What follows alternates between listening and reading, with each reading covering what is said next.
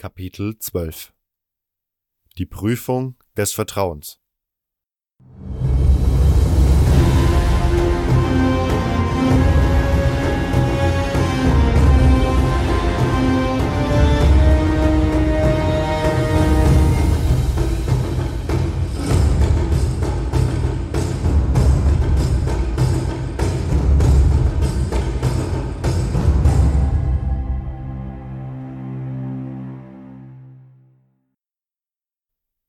Ich ging als erstes zu Snuff, der sehr glücklich war und mir seine Stimme sowie eine kostenlose Portion Ragout gab. Dann begab ich mich zu Torus und erklärte ihm, dass ich mich um Mordra gekümmert hatte. Hm, grunzte Torus. Mir wäre lieber gewesen, du hättest ihn getötet. Aber gut, er ist weg und das ist, worauf es ankommt. Ich hab doch gesagt, alles wird gut. Torus schnaubte. Tja, Jetzt komm dir mal nicht zu toll vor. Und jetzt verschwinde. Ich hab zu arbeiten. Diego saß mal wieder vor seiner Hütte. Ja, Choristo war ziemlich sauer, lachte er, als ich ihm vom Streit der Magier erzählte. Die Feuermagier sind ziemlich besorgt. Sie glauben nicht, dass der Plan mit dem Erzhaufen funktioniert. Das sind sie nicht die einzigen. Aber von was für einem Vorfall hat Kronos denn gesprochen? fragte ich. Ach, nichts Besonderes. Drago hat einige Erzdiebe im Magiertempel verfolgt. Dabei hat er einen Feuerball nach ihnen geschossen, der die hölzerne Turmspitze des kaputten Turms getroffen und in Brand gesteckt hat. Seitdem hat er keinen so guten Ruf mehr und musste die meiste Zeit in der Mine das Erz untersuchen, erklärte Diego. Kronos sagte, dass Milton an dem Vorfall beteiligt war. Diego blickte sich vorsichtig um. Nicht nur Milton, sagte er dann leise. Velaya und ich und im weiteren Sinne auch Lester und Gorn hatten ebenfalls was damit zu tun. Aber es ist nicht so klug, das laut so rumzuerzählen. Vielleicht erzähle ich die Geschichte mal ein anderes Mal. Ist aber nicht wirklich wichtig. Was ist mit der Prüfung des Vertrauens? fragte ich. Nun, Fingers meint, du hast was gelernt. Das macht dich wertvoll für uns. Du hast Kirke besiegt. Das ist nicht schlecht für einen neuen. Fletcher ist dir sehr dankbar. Das war zwar keine normale Prüfung, aber du hast dich mit den richtigen Leuten gut gestellt. Mit Dexter muss ich wohl noch ein ernstes Wörtchen reden. Er hat dich für seine eigenen Geschäfte benutzt. Aber es gibt keine festen Regeln für die Prüfungen. So oder so hast du es dir ziemlich mit ihm vergeigt. Fisk ist ziemlich glücklich über seinen neuen Bogen. Er ist klar für dich. Und solange ihm keiner sagt, dass du ihn um sein Erz betrogen hast, wird das wohl auch so bleiben. Aber keine Angst. Ich werde es ihm nicht erzählen. Whistlers Aufgabe war nicht wirklich schwer. Und an deiner Stelle wäre ich mit dem Erz durchgebrannt. Aber du hast es geschafft. Und nur das zählt. Sly war ziemlich beeindruckt, dass du Neck gefunden hast. Und er ist da nicht der Einzige. Seine Stimme hast du auf jeden Fall. Und da du mit Mordrak ins neue Lager bist, nehme ich an, dass du bei der Gelegenheit auch Torus und Snuffs Auftrag erledigt hast. Ja, ich war gerade bei den beiden. Und ich habe Mordrak am Leben gelassen und gewarnt. Er war sehr dankbar. Ja, das hast du gut gemacht. Kavalon sagte mir schon, dass ihr an ihm vorbeigekommen seid. Ich denke, damit hast du endgültig klar gemacht, wo du stehst. Ich habe mich für das alte Lager entschieden und ich bin bereit für die Prüfung des Vertrauens. Freut mich zu hören. Was ist jetzt die Prüfung? wollte ich endlich wissen. Du sollst für mich zur alten Mine gehen. Sie liegt in der Nähe des neuen Lagers. Mit Grahams Karte solltest du sie finden. Und was soll ich da tun? fragte ich.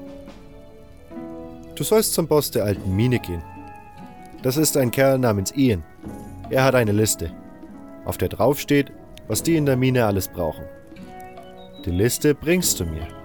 Dann schicke ich einen Konvoi mit den Waren zur Mine. Und warum sollte Ian mir die Liste geben?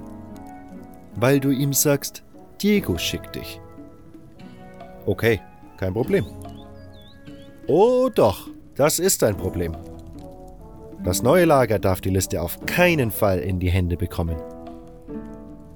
Keine Sorge, ich werde schon darauf aufpassen, sagte ich. Der Weg zur Mine verlief ähnlich wie der zum neuen Lager. Kurz hinter Eidans Hütte bog ich jedoch nicht nach links, sondern nach rechts ab. So gelangte ich auf eine Klippe. Eine kleine Holzbrücke führte über den Fluss. Auf der anderen Seite führte ein steiler Hang wieder von der Klippe hinunter. Zu meiner Rechten endete der Wald, der an der Brücke vor dem alten Lager begann. Der Weg durch den Wald wäre zwar schneller, aber auch um einiges gefährlicher gewesen. Ich bog nach links ab und ging in eine breite Schlucht. Im hinteren Teil der Schlucht befand sich der Eingang zur Mine. Es war ein in den Berg führender Tunnel, den man mittels eines Gitters verschließen konnte. Davor standen einige Hütten und andere hölzerne Gebäude. Das Ganze wurde von einem Holzwall mit zwei Türmen am Eingangstor gesichert. Auf den Türmen und am Tor standen Gardisten und zwischen den Hütten liefen Butler umher. Ich sah sogar einige Templer, die wahrscheinlich wegen der Crawler hier waren. Halt! Was willst du hier? fragte einer der Gardisten, als ich das kleine Lager vor der Mine betrat. Ich bin wegen der Prüfung des Vertrauens hier, erklärte ich. Ich soll die Bedarfsliste abholen. Ian ist in der Mine. Aber pass gut auf die Liste auf, hörst du? sagte der Gardist und ließ mich passieren.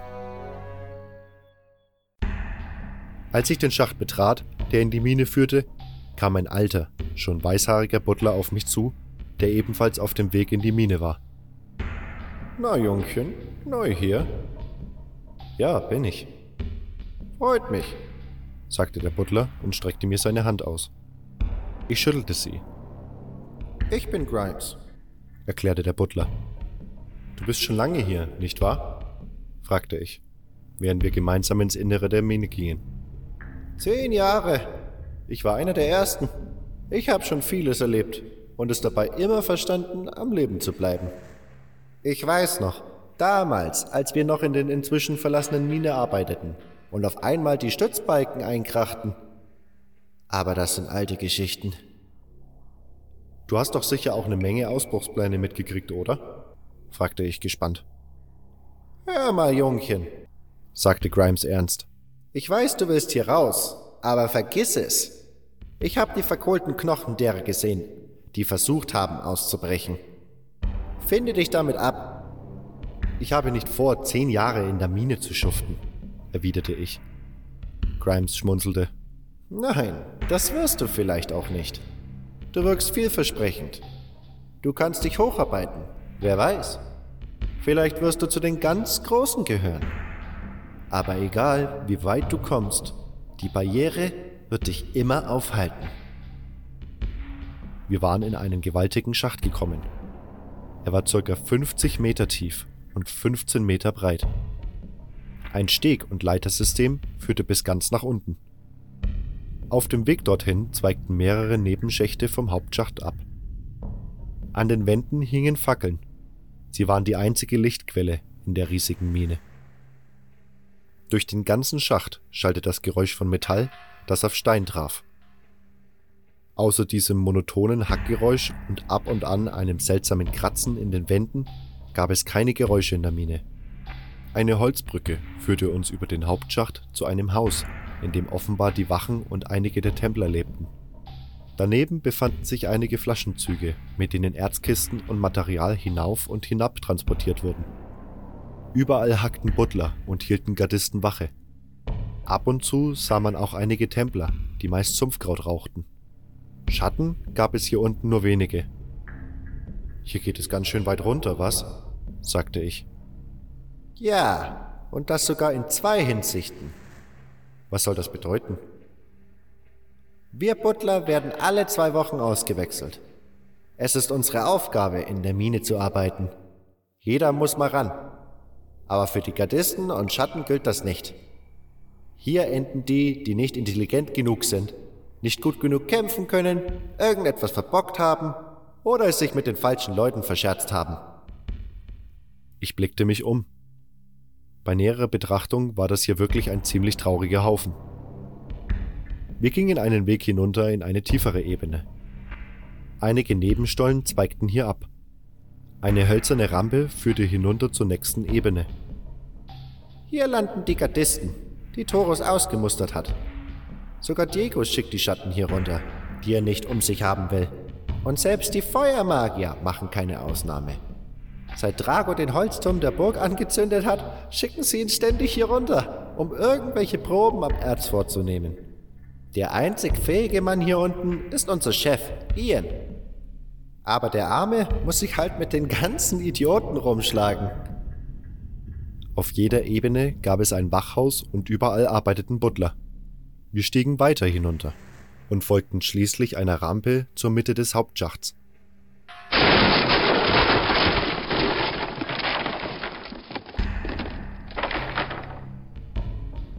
Eine Ebene tiefer, auf der zentralen Plattform in der Mitte des Hauptschachtes, war eine mit Erzkisten beladene Platte, die gerade von einigen Butlern per Flaschenzug nach oben gezogen war, heruntergefallen und krachend auf der Plattform aufgeschlagen.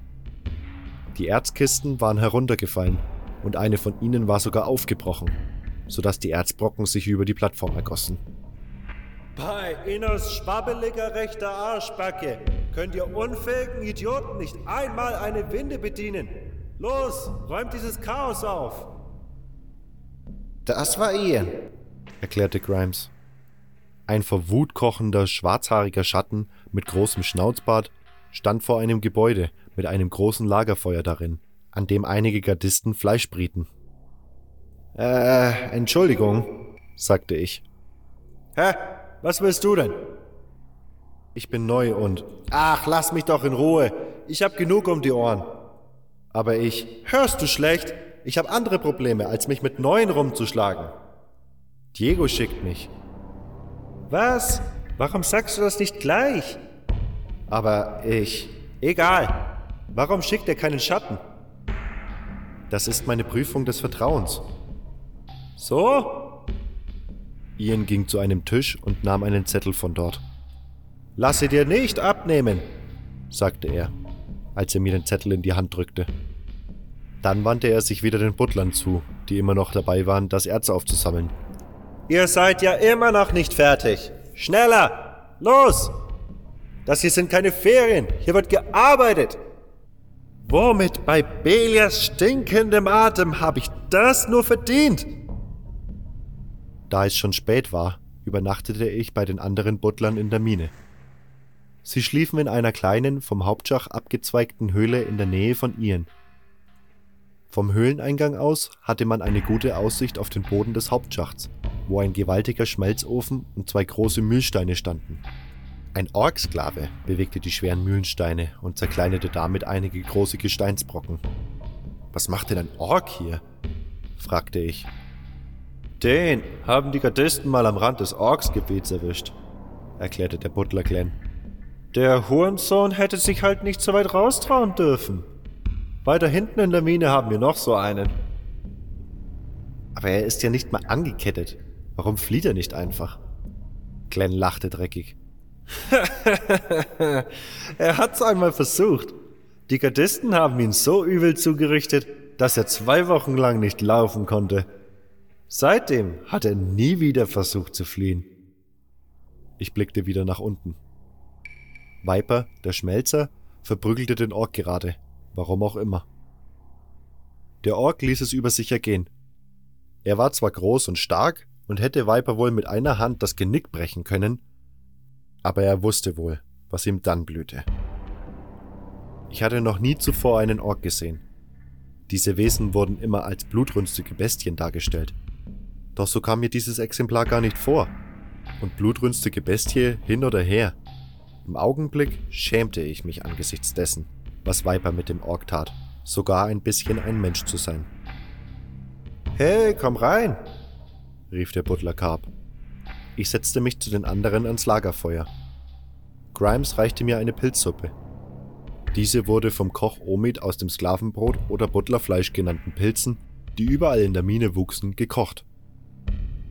Es gab sicher schmackhafteres, wie zum Beispiel die Nahrungsmittel aus der Außenwelt, von denen die Gardisten in der Mine lebten. Aber besser als Fleischwanzen-Ragout war die Suppe allemal. Ich lauschte noch eine Weile den Witzen der Butler Aleph und Snipes, die immer wieder die Gardisten verarschten und den alten Geschichten von Grimes. Er war hier so etwas wie der Vorarbeiter, auch wenn ihn keiner dazu ernannt hatte. Er hatte einfach die meiste Erfahrung, wenn es um den Bergbau ging. Schließlich war er auch schon seit 30 Jahren in diesem Gewerbe tätig. 29. Es sind nur 29, erklärte er immer wieder. Grimes war ein Schürfer durch und durch. Ihm war egal, wo oder für wen er schürfte. Er liebte das Schürfen und wollte nie etwas daran ändern. Er verbrachte sogar freiwillig die meiste Zeit in der Mine. Das Alter hatte ihn keineswegs ausgezehrt. Nein, er war ein guter Mensch. Das und seine Liebe zum Schürfen hatten ihn wohl stark gemacht. Selbst jetzt, im hohen Alter, war er noch aufrechter, fitter und lebensfroher als die meisten anderen Butler hier. In dieser Nacht, zumindest glaubte ich, dass es Nacht war, doch in der Mine herrschte eh immer dasselbe Dämmerlicht von den Fackeln, dauerte es einige Zeit, bis ich einschlief, da ich von dem Kratzen und Schaben in den Wänden wachgehalten wurde.